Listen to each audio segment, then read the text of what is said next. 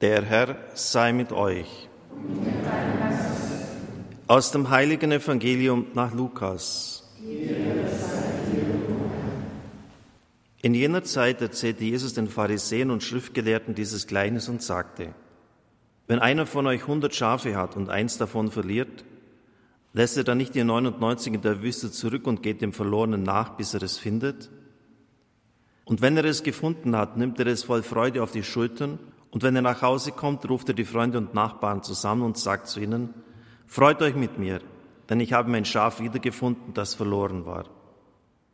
Ich sage euch, ebenso wird im Himmel mehr Freude herrschen über einen einzigen Sünder, der umkehrt, als über 99 Gerechte, die keine Umkehr nötig haben. Evangelium unseres Herrn Jesus Christus. Liebe Gemeinde, liebe Brüder und Schwestern im Herrn, liebe Zuhörer, liebe Zuschauer, ich begrüße auch jene von EWTN TV, die uns verbunden sind. Die Ikone hier an meiner Seite bedeutet mir sehr viel. Ich habe sie eigens malen lassen oder schreiben lassen, wie man sagt. Das Original befindet sich in Schurmanzi, in einer Kirche, die ungefähr zehn Kilometer von Medjugorje entfernt ist, im Narveta-Tal. Dort haben während der Balkankriege ziemlich heftige Gefechte stattgefunden. Mit dieser Ikone hat es eine besondere Bewandtnis. Ein Mann aus Triest, der seit er eigentlich denken kann, mit den unglaublichsten Leiden geschlagen war und der deshalb auch gegen Gott sehr rebellierte, Hugo Festa, hat auf Anraten von Johannes Paul II., dem er bei einer Generalaudienz begegnet ist, dessen Bitte entsprochen und vor einer Ikone gebetet. Sie zeigte den barmherzigen Jesus. Wir kennen es vielleicht in einer anderen Darstellung. Mir persönlich ist das ein bisschen äh, zu süßlich von Schwester Faustina. Ich mag eher die, äh, die Nüchternheit und Herbheit der Ikonen. Aber es ist theologisch ist genau das Gleiche. Und dieser Mann hat dann den Rat von Johannes Paul II. Folge geleistet und hat in Triest drei Tage vor dieser Ikone gebetet, bis dann der Herr aus ihr herausgetreten ist. Er saß im Rollstuhl und hatte wirklich jedes Jahr zwei, drei Operationen. Dem ging sowas von Elend. Ähm, ging auch, es war damals als Flucher bekannt, wer ständig auf Gott geschimpft hat, geflucht hat, aufbegehrt hat. Und der Herr hat ihn dann aus dem Rollstuhl herausgezogen mit einem Schlag. Das ist sehr gut bezeugt. Andreas Englisch, der bei Bildzeitung ja arbeitet hat, ist diesem Wunder nachgegangen, also hat da die ganzen Untersuchungsberichte vorher äh, gelesen, ging zu den Ärzten in Turin, das ist alles genau untersucht worden. Die katholische Kirche ist ja sehr streng da. Und es war tatsächlich so. Er hatte, der Herr hat ihn tatsächlich von einer Sekunde auf die anderen geheilt und er hat sich dann erkenntlich gezeigt und den Schwestern von Mutter Teresa angeschlossen, den Ärmsten der Armen gedient in Afrika und in Indien. Sein ganzes Leben sollte nur noch ein Geschenk an Gott sein. Als er dann einmal nach Italien zurückgekehrt war, hat ihn im Drogendelirium ein Mann mit dem Hammer erschlagen.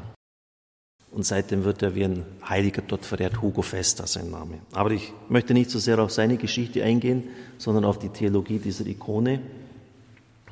Wir sehen hinter dem Herrn Türen. Wir befinden uns am Ostertag, Tag der Auferstehung. Die Jünger hatten aus Furcht vor den Juden die Türen verschlossen. Verschlossene Türen sind für den auferstandenen Christus kein Problem. Er geht durch sie hindurch. Und das ist eigentlich, das müsste eigentlich aufgefallen sein, ist eigenartig, denn diese Ikone bringt auch den Karfreitag mit hinein. Am Karfreitag, zwei Tage zuvor, ist ja seine Seite aufgestochen worden durch die Lanze des Soldaten und Blut und Wasser sind herausgeflossen. Und das ist beim barmherzigen Jesus, es ist ja ein barmherziger Jesus, zusammengenommen. Also die Erlösung geschieht ja in zwei Takten. Der Tod des Herrn, in der evangelischen Kirche ist das das Hauptfest. Bei uns eher mehr der Akzent auf dem Auferstehungstag, Ostern. Aber beides, da sind wir uns vollkommen einig, gehört zusammen. Es, sind, es ist ein Ein- und ein Ausatmen. Karfreitag allein ohne die Auferstehung hätte auch wenig Sinn und die Auferstehung setzt den Kreuzestod des Herrn voraus. Aber das ist hier beides in eins gesehen. Der Herr sagt in Johannes 2, reiß diesen Tempel nieder, in drei Tagen werde ich ihn wieder aufrichten. Da stritten die Juden untereinander, 46 Jahre wurde an diesem Tempel gebaut und du willst ihn in drei Tagen wieder aufrichten. Er aber meinte den Tempel seines Leibes. Das heißt, der Ort der Gottbegegnung war im alten Bund der Tempel, und zwar par excellence.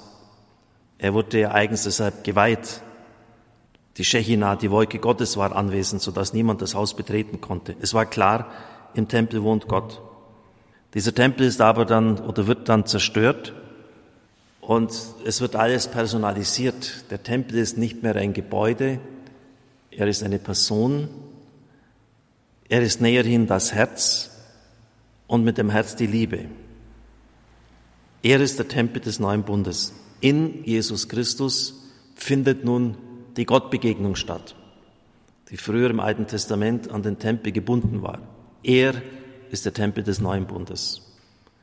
Und wir dürfen das nie vergessen, worin die Sakramente der Kirche, die ja im Wasser und Blut versinnbildlich sind, ihren Ursprung haben. Im Herzen des Herrn. Sie sind Geschenk seiner Liebe. Denn das meinen ja diese Strahlen. Der Helle steht für das Wasser. Im Johannesbrief lesen wir, er ist gekommen durch das Wasser. Und er kommt auch zu uns durch das Wasser, das Wasser der Taufe. In der Taufe empfangen wir den Geist Gottes, werden wir Kinder Gottes.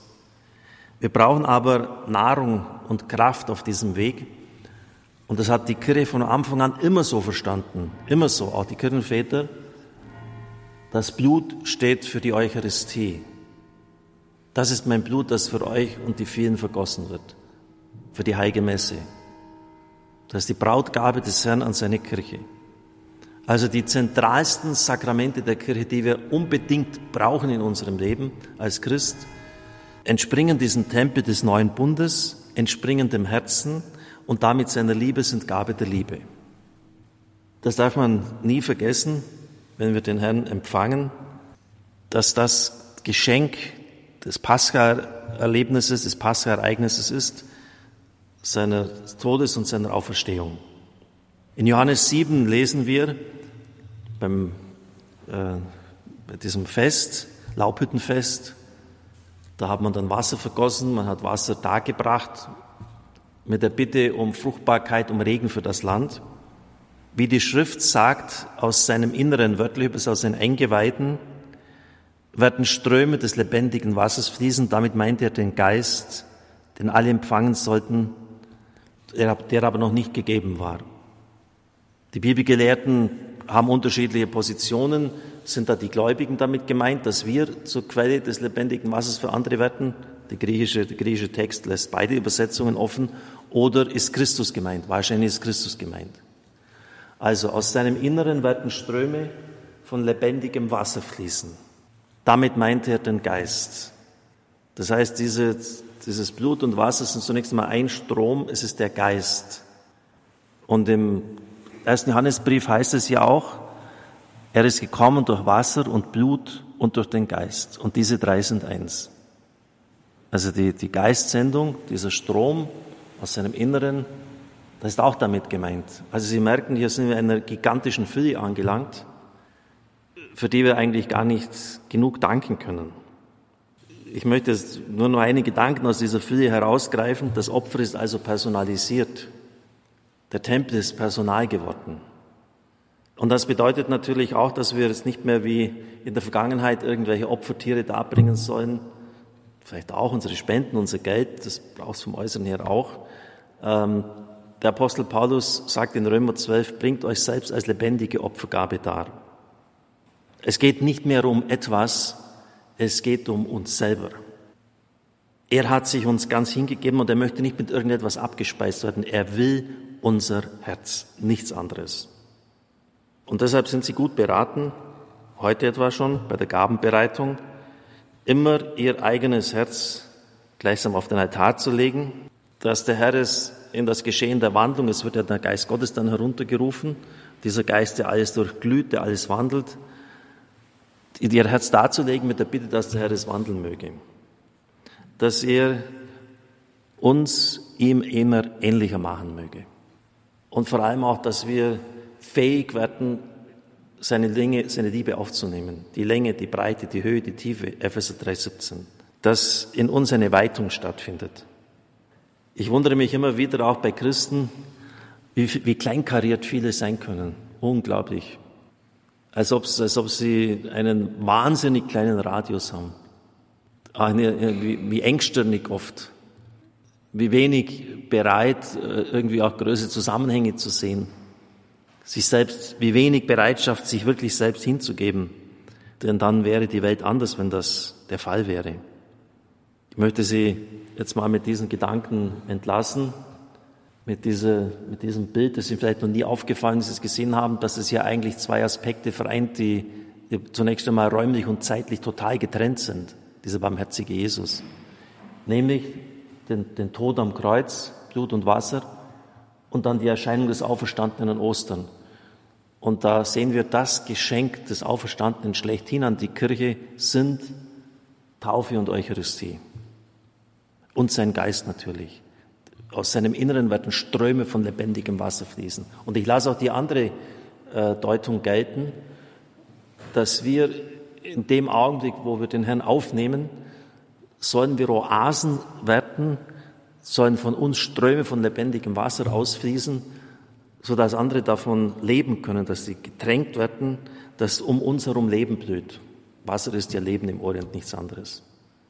Also da, das ist ein ziemlich anspruchsvolles Programm, sich selber darbringen. Das, das, es gibt jetzt nicht mehr Stiere und, und, und Kühe mit Körnern und Klauen, wie es im Hebräerbrief heißt, Lämmer, das Opfer ist personalisiert. Der Herr will nicht irgendetwas von uns, er will uns.